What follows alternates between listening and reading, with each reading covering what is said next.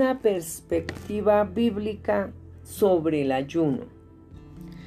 No encontrarás en ninguna parte de la Biblia el mandamiento deberás ayunar.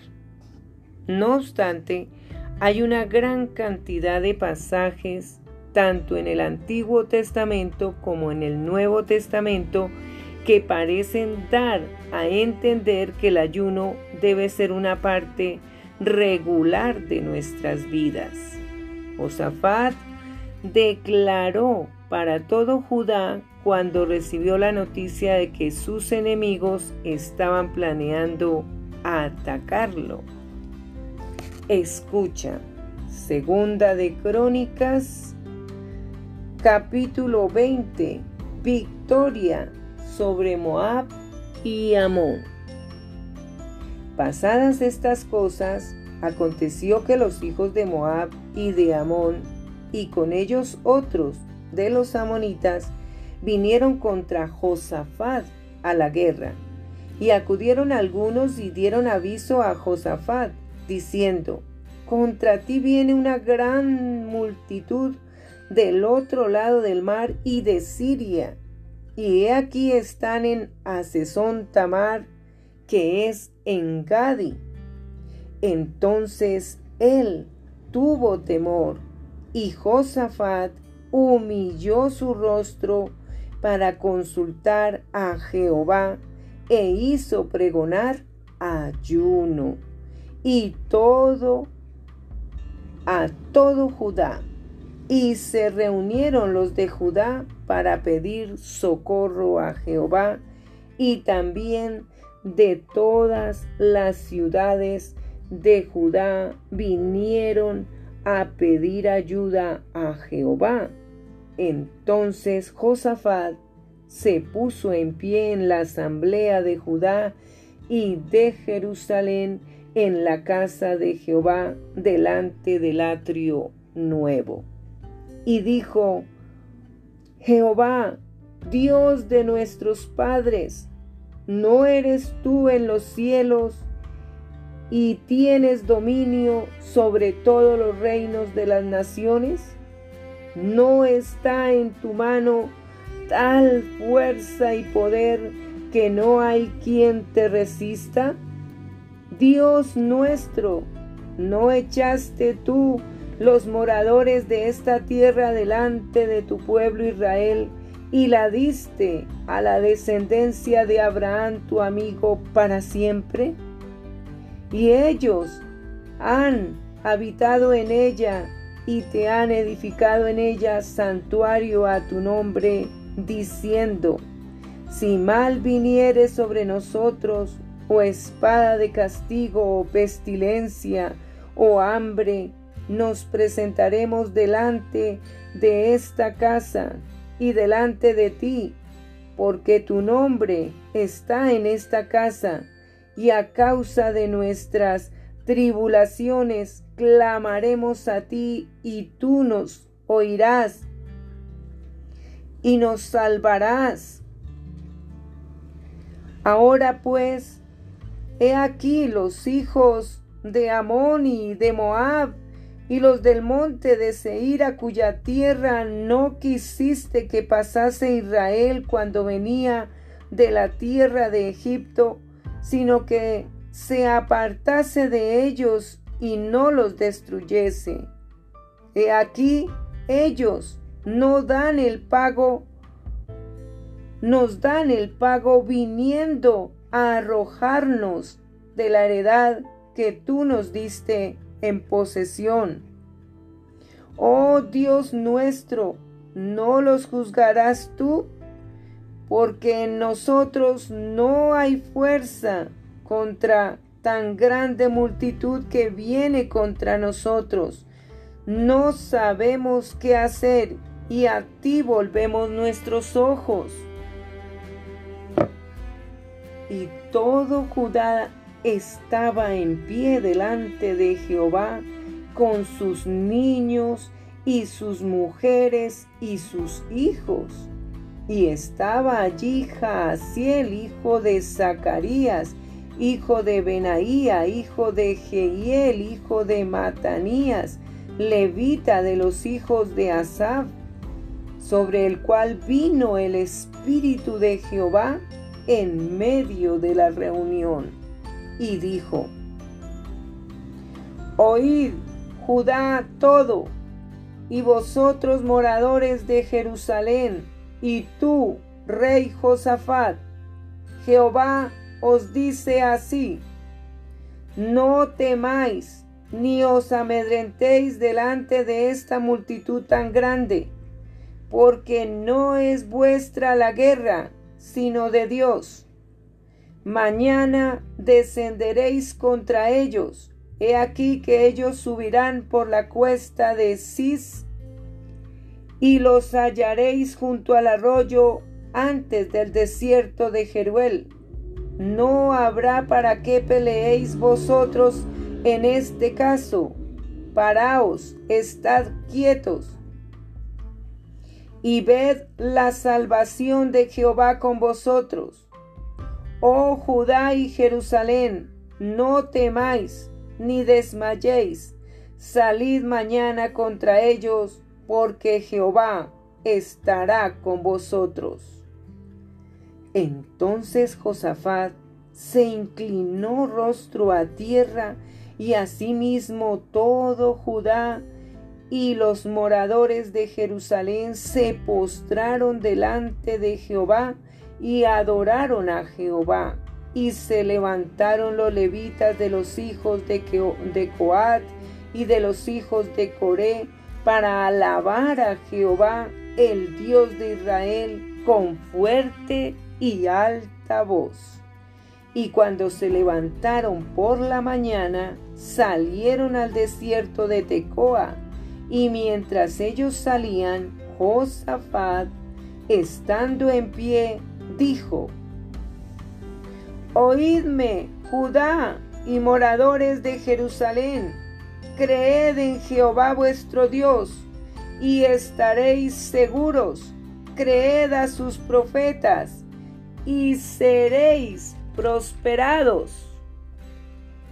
Y habido consejo con el pueblo, puso a algunos que cantasen y alabasen a Jehová vestidos de ornamentos sagrados mientras salía la gente armada y que dijesen, glorificad a Jehová, porque su misericordia es para siempre.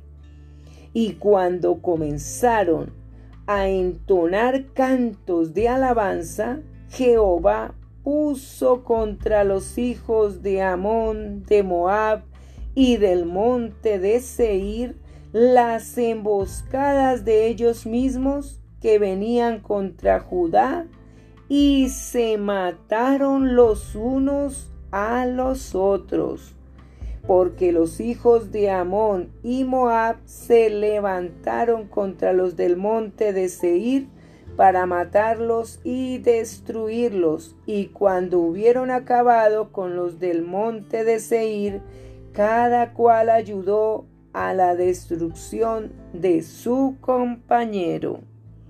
Y luego que vino Judá a, la torre del desierto, miraron hacia la multitud y he aquí yacían ellos en tierra muertos, pues ninguno había escapado.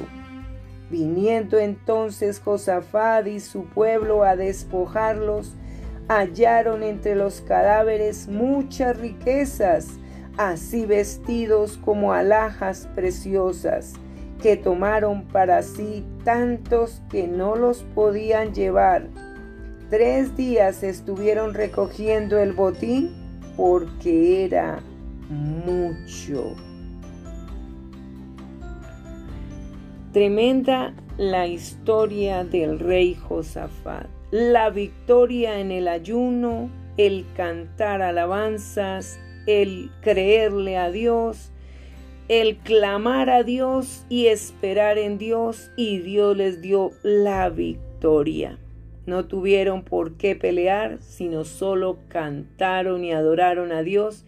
Y mientras ellos hacían esto, Dios hacía que los enemigos se mataran unos con otros y todos allí cayeron. Ahora vámonos a la historia de Esdras. En el libro de Esdras, capítulo 7, desde el 7, vamos a encontrar cómo también aquí hay victoria gracias al ayuno. Esdras y sus compañeros llegan a Jerusalén. Pasadas estas cosas, en el reinado de Artajerjes, rey de Persia, Esdras, hijo de Seraías, hijo de Azarías, hijo de Hilcías, hijo de Salum, hijo de Sadoc, hijo de Aitob, hijo de Amarías, hijo de Azarías, hijo de Merayot, hijo de Seraías, hijo de Uzi, hijo de Buki, hijo de Abisúa, hijo de Finés, hijo de Eleazar, hijo de Aarón, primer sacerdote. Este Esdras subió de Babilonia, era escriba diligente, en la ley de Moisés, que Jehová Dios de Israel había dado y le concedió el rey todo lo que le pidió, porque la mano de Jehová su Dios estaba sobre Esdras. Y con él subieron a Jerusalén algunos de los hijos de Israel y de los sacerdotes, levitas, cantores, porteros y sirvientes del templo en el séptimo año del rey Artajerjes.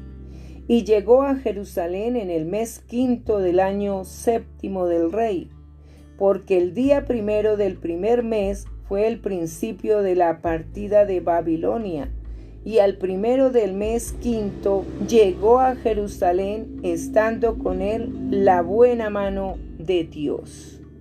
Porque Esdras había preparado su corazón para inquirir la ley de Jehová y para cumplirla, y para enseñar en Israel sus estatutos y decretos esta es la copia de la carta que dio el rey Artajerjes al sacerdote Esdras, escriba, versado en los mandamientos de Jehová y en sus estatutos a Israel.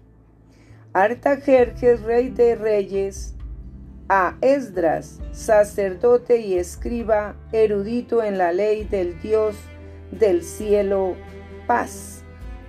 Por mí es dada orden que todo aquel en mi reino, del pueblo de Israel y de sus sacerdotes y levitas, que quiera ir contigo a Jerusalén, vaya, porque de parte del rey y de sus siete consejeros eres enviado a visitar a Judea y a Jerusalén, conforme a la ley de tu Dios que está en tu mano y a llevar la plata y el oro que el rey y sus consejeros voluntariamente ofrecen al Dios de Israel cuya morada está en Jerusalén. Y toda la plata y el oro que halles en toda la provincia de Babilonia, con las ofrendas voluntarias del pueblo, y de los sacerdotes que voluntariamente ofrecieren para la casa de su Dios, la cual está en Jerusalén. Comprarás pues diligentemente con este dinero becerros, carneros y corderos, con sus ofrendas y sus libaciones, y los ofrecerás sobre el altar de la casa de vuestro Dios, la cual está en Jerusalén y lo que a ti y a tus hermanos os parezca hacer de la otra plata y oro, hacedlo conforme a la voluntad de vuestro Dios. Los utensilios que te son entregados para el servicio de la casa de tu Dios los restituirás delante de Dios en Jerusalén, y todo lo que se requiere para la casa de tu Dios, que te sea necesario dar, lo darás de la casa de los tesoros del rey. Y por mí, Artajerje rey, es dada orden a todos los tesoreros que están al otro lado del río, que todo lo que os pida el sacerdote Esdras, escriba de la ley del Dios del cielo, se le conceda prontamente. Hasta cien talentos de plata, cien coros de trigo, cien vatos de vino y cien vatos de aceite y sal sin medida.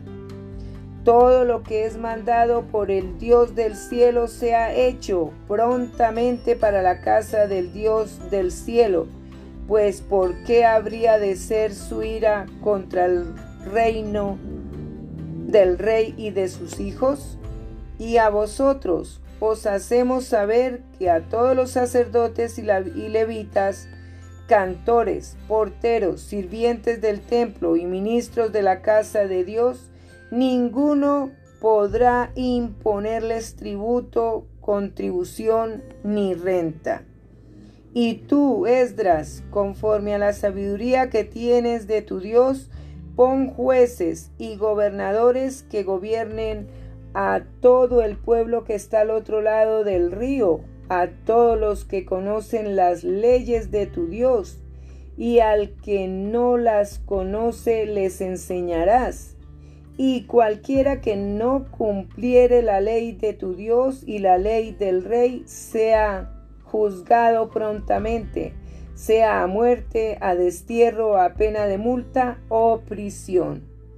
Bendito Jehová, Dios de nuestros padres, que puso tal cosa en el corazón del rey para honrar la casa de Jehová que está en Jerusalén, e inclinó hacia mí su misericordia delante del rey y de sus consejeros y de todos los príncipes poderosos del rey, y yo fortalecido por la mano de mi Dios sobre mí, reuní a los principales de Israel para que subiesen conmigo.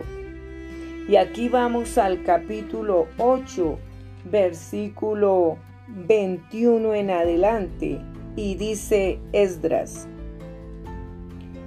y publiqué ayuno allí junto al río Ahaba para afligirnos delante de nuestro Dios, para solicitar de él camino derecho para nosotros y para nuestros niños y para todos nuestros bienes, porque tuve vergüenza de pedir al rey tropa y gente de a caballo que nos defendiesen del enemigo en el camino, porque habíamos hablado al rey diciendo, la mano de nuestro Dios es para bien sobre todos los que le buscan, mas su poder y su furor contra todos los que le abandonan.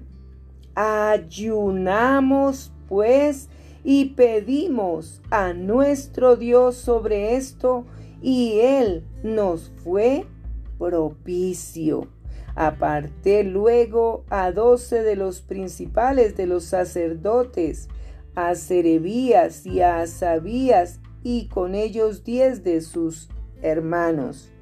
Y les dije, vosotros estáis consagrados a Jehová y, son santos los utensilios y la plata y, y el oro, ofrenda voluntaria a Jehová, Dios de nuestros padres. Vigilad y guardadlos hasta que los peséis delante de los príncipes de los sacerdotes y levitas y de los jefes de las casas paternas de Israel en Jerusalén, en los aposentos de la casa de Jehová. Los sacerdotes y levitas recibieron el peso de la plata y del oro y de los utensilios para traerlo a Jerusalén, a la casa de nuestro Dios. Y partimos del río Ahaba el 12 del mes primero para ir a Jerusalén, y la mano de nuestro Dios estaba sobre nosotros y nos libró de mano del enemigo y del acechador en el camino. Y llegamos a Jerusalén y reposamos allí tres días. Al cuarto día fue luego pesada la plata, el oro y los utensilios en la casa de nuestro Dios por mano del sacerdote Meremot, hijo de Urías, y con él Eleazar, hijo de Finés, y con ellos Josabad, hijo de Jesúa, y Noadías, hijo de Binui, levitas, por cuenta y por peso se entregó todo y se apuntó todo aquel peso en aquel tiempo. Los hijos de la cautividad, los que habían venido del cautiverio, ofrecieron holocaustos al Dios de Israel, doce becerros por todo Israel, noventa y seis carneros, setenta y siete corderos y doce machos cabríos por expiación, todo en holocausto a Jehová. Y entregaron los despachos del rey a sus sátrapas y capitanes del otro lado del río, los cuales ayudaron al pueblo y a la casa de Dios. Vemos aquí cómo Dios escucha a quien ayuna y clama por el pueblo, no por uno mismo, sino por muchos. Y Dios responde y da victoria siempre.